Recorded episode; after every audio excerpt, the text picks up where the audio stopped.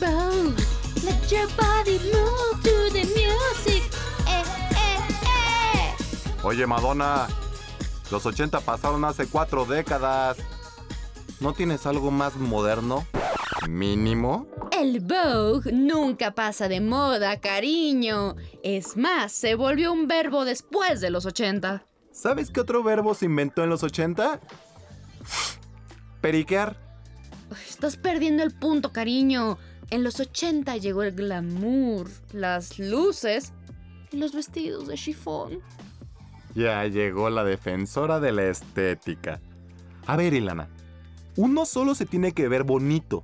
Y los trapos y harapos para eso sirven. ¿Qué tiene si el taparrabos de Tarzán es de Gucci o de Ferragamo? A ver, a ver, a ver, a ver. El taparrabo de Tarzán es del cuero más fino de toda la selva. Hasta crees que mi señor simio va a traer una mamada forrada en el logo del Gucci. Ni que fuera mi rey en restaurante de Polanco.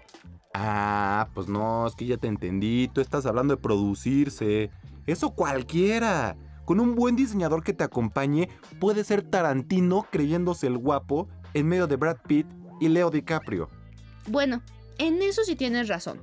Por eso mismo, hoy vamos a hablar de las series que tienen un mayor nivel de producción en el mundo del streaming.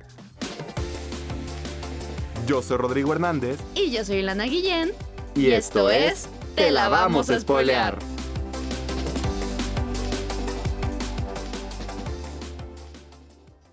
A ver, primero que nada, entendamos de manera sencilla a qué nos referimos con que una serie tiene un mayor nivel de producción que otras. Nos referimos al vestuario, el maquillaje, los sets, la decoración y creación del universo estético de la historia. Por ejemplo, Peaky Blinders. Y Lana, si te pica la colita, es porque tienes lombrices. No, menso, me refería a la serie de Netflix Peaky Blinders, la serie que debería de ver todo morro de 18 años. Imagínate qué bello sería el mundo si los hombres volvieran a vestirse de boina y gabardina. Entiendo que esa sea una fantasía de las mujeres, pero la serie no va de eso. Porque para ser un Peaky Blinder, no solo te tienes que vestir rudo. Ser un Peaky Blinder es ser un hombre hecho y derecho. Que te despiertas y te cepillas la boca con whisky. Fumas puro todo el día y pelotas de hashish en la noche. Tienes que ser caballeroso y sobre todo respetuoso. Pero nunca dejarse por Naiden. Y solo puedes ser un Peaky Blinder si vives en 1919 en Birmingham. La serie cuenta la historia de Thomas Shelby, líder de una reconocida banda de Birmingham, mientras hacen robos y se manejan por el bajo mundo de la ciudad. Por cinco temporadas vemos a estos malhechores hacer de las suyas y te enamoras de los personajes. Los chicos malos siempre han tenido un plus. Lo más importante es el nivel de producción que tiene la serie. No es nada fácil recrear una época histórica de manera exacta. Sin embargo, la dirección de arte de Nick Wilkinson y Julianne Horan fue precisa y hermosa. Imagínate que la serie está tan bien producida que no importa la toma que estés viendo. Sabes que en ese universo huelen a sudor, carbón quemado y a crudo. Los vestuarios son clásicos de la época. Las mujeres usan el pelo corto y pegado a la cabeza, las boinas, los vestidos con volantes y menos estructurados que en décadas pasadas, los labiales rojos, el inicio de maquillaje de ojos y la moda masculina nunca fue más hermosa que en los años 20. El traje de tres piezas, las corbatas, las gabardinas y las boinas a media caída. Oye, ¿no te quieres empezar a vestir así? Va, me he visto como un piqui, pero tú te aguantas a que me bañe igual que ellos. Si logras verte tan guapo, manchado de aceite, pólvora y sudor como se ve Thomas en las pantallas, ay, entonces sí hazlo. Pero solo si logras hacer eso. Otra cosa es admirar la cantidad de coches antiguos que usan en esa serie. Eso sí es querer gastar un varo en producción. Ah, mamaceta, si tú misma lo dijiste. Para ser un piqui, también hay que manejar como piqui. Otro valor de producción en la historia, y esto es una manera de homenajear a tan impresionante actriz, es recordar a la camaleónica de Helen McCrory, que interpretaba a Polly Gray en la serie y es reconocida por su papel como Narcissa Malfoy en Harry Potter. De verdad que Helen se transformaba en el papel de Polly durante su estancia en la serie, y no será lo mismo la sexta temporada sin ella. Un segundo de silencio por esta gran actriz de Hollywood. Su cuello de cisne y cejas enarcadas siempre serán recordadas. Oye, qué bueno que dijiste Hollywood, porque te tengo una serie que enmarca los inicios de la industria de Estados Unidos con un what if maravilloso. ¿Te refieres a la serie con Jim Parsons? Claro, ya sé cuál es. Es donde Sheldon Cooper es un manager que abusaba de todos sus representados. Hijo de su Pink Floyd. Pinche serie cabrona me hizo odiar a Sheldon Cooper. Sí, la serie 50% real, 50% ficción. Empecemos por de qué trata y luego te cuento qué si es verdad de la serie y qué fue una licencia creativa de los escritores para plasmar el racismo y el sexismo de la época. Todo empieza cuando Jack Castello acepta el trabajo en una gasolinera y decide de paso entrarle al negocio de la prostitución. Todo para ganar un par de dólares extra. Por accidente acaba siendo el amante de la esposa de uno de los productores más importantes del momento, y ella lo logra meter en castings. A partir de ahí conoce al resto de los personajes y acaban haciendo una película como ninguna otra, donde la protagonista es negra. Y recuerden amigos, cuando te dicen vámonos de putas, siempre confirmen si van a besuquearse el antro o van a dejar las nalguitas. Aquí es donde viene la mezcla entre la realidad y la ficción. Los personajes de Rock Hudson, Ernie, Cole Porter Henry Wilson, Anna May Wong y Hattie McDaniel son reales. ¿Son niños de verdad? Sí, tristemente. Ernie está basado en Scotty Bowers, un marine que se mudó a Hollywood después de la Segunda Guerra Mundial y se volvió proxeneta. Entre sus clientes estuvieron Cole Porter, George Cukor y Anthony Perkins. Y se llevaba una comisión del 50% solo por hacer las citas. Henry Wilson, por otro lado, tristemente sí existió durante esa época y fue peor de lo que lo plasman en la serie. Jim Parsons le da vida al representante más culero de la historia, abusando constantemente de todos sus representados, incluyendo al mismísimo Rock Hudson. Rock Hudson nunca salió del closet de manera tan bonita como en la serie. La gente se enteró de que era homosexual hasta el 85, cuando ya no podía ocultar que tenía sida. Lo único que no tuvo ninguna adaptación fue el papel de Hattie McDaniel, la primera mujer negra en ganar un Oscar por aparecer en Lo que el viento se llevó y que no pudo pasar por su Oscar, solo recibirlo en la calle. Todo lo demás de la serie es ficción. Ay, excepto la belleza de la producción. Y ahí vas tú a defender la serie. Yo sé que todo mundo se la pasa la mitad del tiempo en smoking en la serie. Bueno, también están los coches. Y chance, también los lujitos. Nope, retiro lo dicho.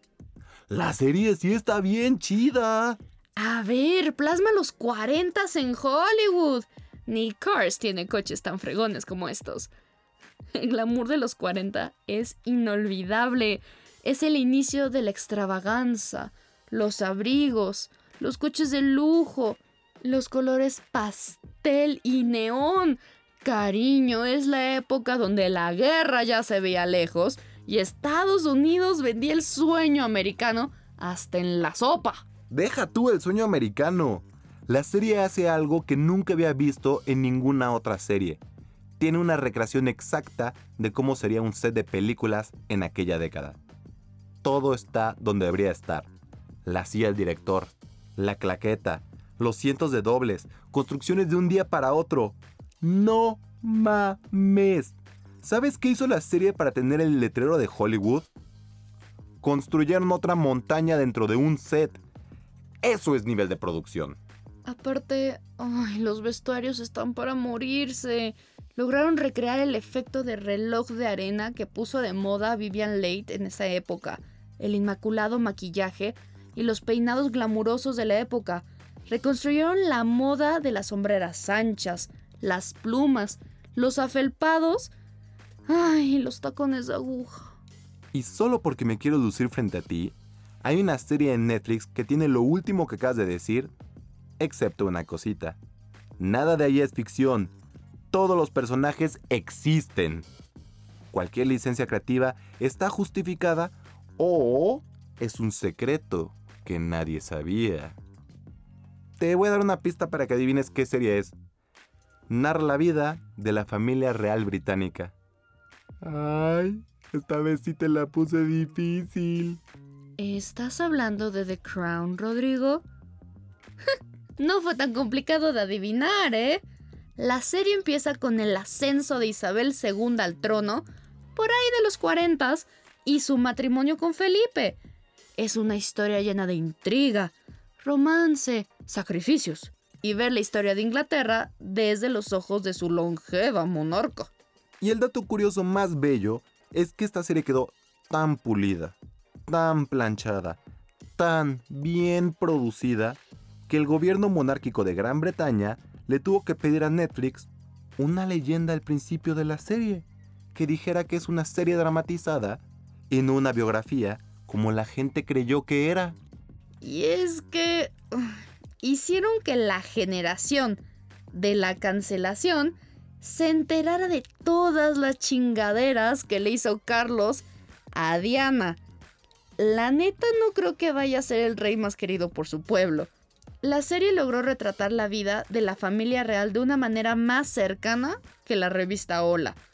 Todos los fans estamos viéndola porque el chismecito está bueno y porque la Chabela, la neta, está bien fregona. Y lo que está más fregón que la Chabela es la interpretación de ella. Hay una cosa de la serie que te deja impactado. Los actores fueron contratados por la cercanía en apariencia a los personajes en los que fueron basados. Entonces, esta serie trata de darte un grado de realidad más grande, porque literalmente hace todo por meterse al mundo del chismecito. Patty Chapoy duerme viendo The Crown y tomando apuntes. Y es que imagínate cuánto dinero le han metido en solamente recrear las joyas reales, los vestuarios, y para encontrar a alguien que tuviera la mirada tierna e inocente de Diana, cuando se casó con el idiota de Carlos. Yo sigo diciendo que lo caro de ahí fueron las joyas de la familia. En cambio, si hablamos de lo que es gastarse un dineral, pero en serio, lo que es un dineral en solo vestuario, tenemos que hablar de Pose. Por fin llegamos a mi serie favorita en todo el mundo. Pose es la serie del ball culture de los 80s en Nueva York centrándose en la rivalidad entre las casas y cómo la comunidad LGBT se reúne durante las noches para bailar y modelar, compitiendo entre ellos para ganar trofeos y gloria. Todo esto bajo reflectores, luces neón, trajes icónicos, maquillaje, pelucas y mucho, mucho brillo.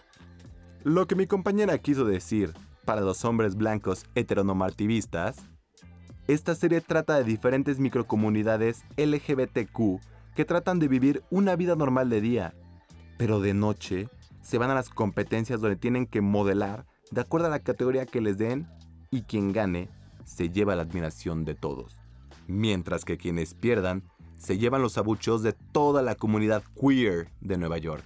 La historia narra cómo Blanca, una bella mujer trans, tras recibir la trágica noticia de que se contagió de VIH, decide fundar su propia casa, la Casa de Evangelista. Sin embargo, no lo hace buscando la fama, sino deseando dejar algo que perdure tras su muerte. Una casa donde sea algo más que ganar concursos, sino una verdadera familia. No nos referimos a la familia tipo Toreto. Esta familia tiene reglas y algo que nunca pasa en Rápido y Furioso. Promueven la educación. Blanca les exige a los miembros de su familia que vayan tras sus sueños y una educación. Es por eso que apoya muchísimo a Damon a entrar a la escuela de danza. En pocas palabras, busca la excelencia dentro de sus miembros para fortalecer a la comunidad que van formando. Claro, toda líder tiene una rival, y en el caso de Blanca es la fabulosa Electra, madre fundadora de la Casa de la Abundancia y actual campeona de todas las categorías. Y también fue la madre que encontró a Blanca y le dio un hogar, lo cual entiendo de dónde nace la rivalidad. Electra llevaba años usando las ideas de Blanca y dándole su nombre. Cuando su hija se revela y decide tener su propia casa, se siente amenazada. Más cuando era la hija talentosa que tenía en el olvido. La neta, la serie se lleva por delante a cualquier otra. Y no solo por los personajes. Todo el diseño de producción está a la altura. Los vestuarios nos enseñan realmente la personalidad de cada uno de ellos, los vestuarios esculturales que usan para las categorías han sido diseñados y perfeccionados minuciosamente para representar la época y al movimiento, mostrando los atuendos que han sido cosidos a mano y cuáles, como los de Electra, han sido comprados en las boutiques más selectas de la Quinta Avenida. Para eso, yo les recomiendo solo ver la primera escena de la serie. Se van a quedar picados después de ver cómo roban atuendos reales y reales de realeza, no reales que son de adebis. Estos vestidos se los llevan corriendo al ball a competir mientras que la policía los persigue. Pose es una oda a la elegancia, a la extravaganza y al deseo de ser trascendente en tu sociedad. Oye, ¿y si nos vamos corriendo a ver otro episodio de Pose? Aprovechando que está en Netflix y en Star Plus. ¿Me estás diciendo que si cortamos el programa para ver el show que tiene el récord de más actrices trans contratadas? Bueno, ya que... Yo soy Rodrigo Hernández. Y yo soy Ilana Guillén y esto fue Te la vamos a spoilear.